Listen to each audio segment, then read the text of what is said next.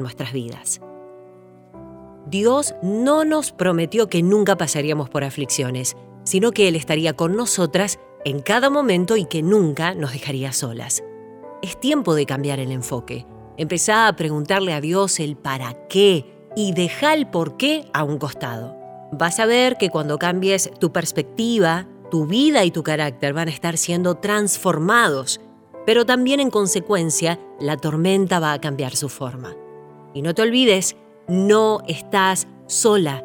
Deja la preocupación a un lado y empecé a mirar la grandeza de quien te acompaña. Tómate de su mano y pasa la tormenta porque todo tiene un propósito y algo grande se está formando en vos.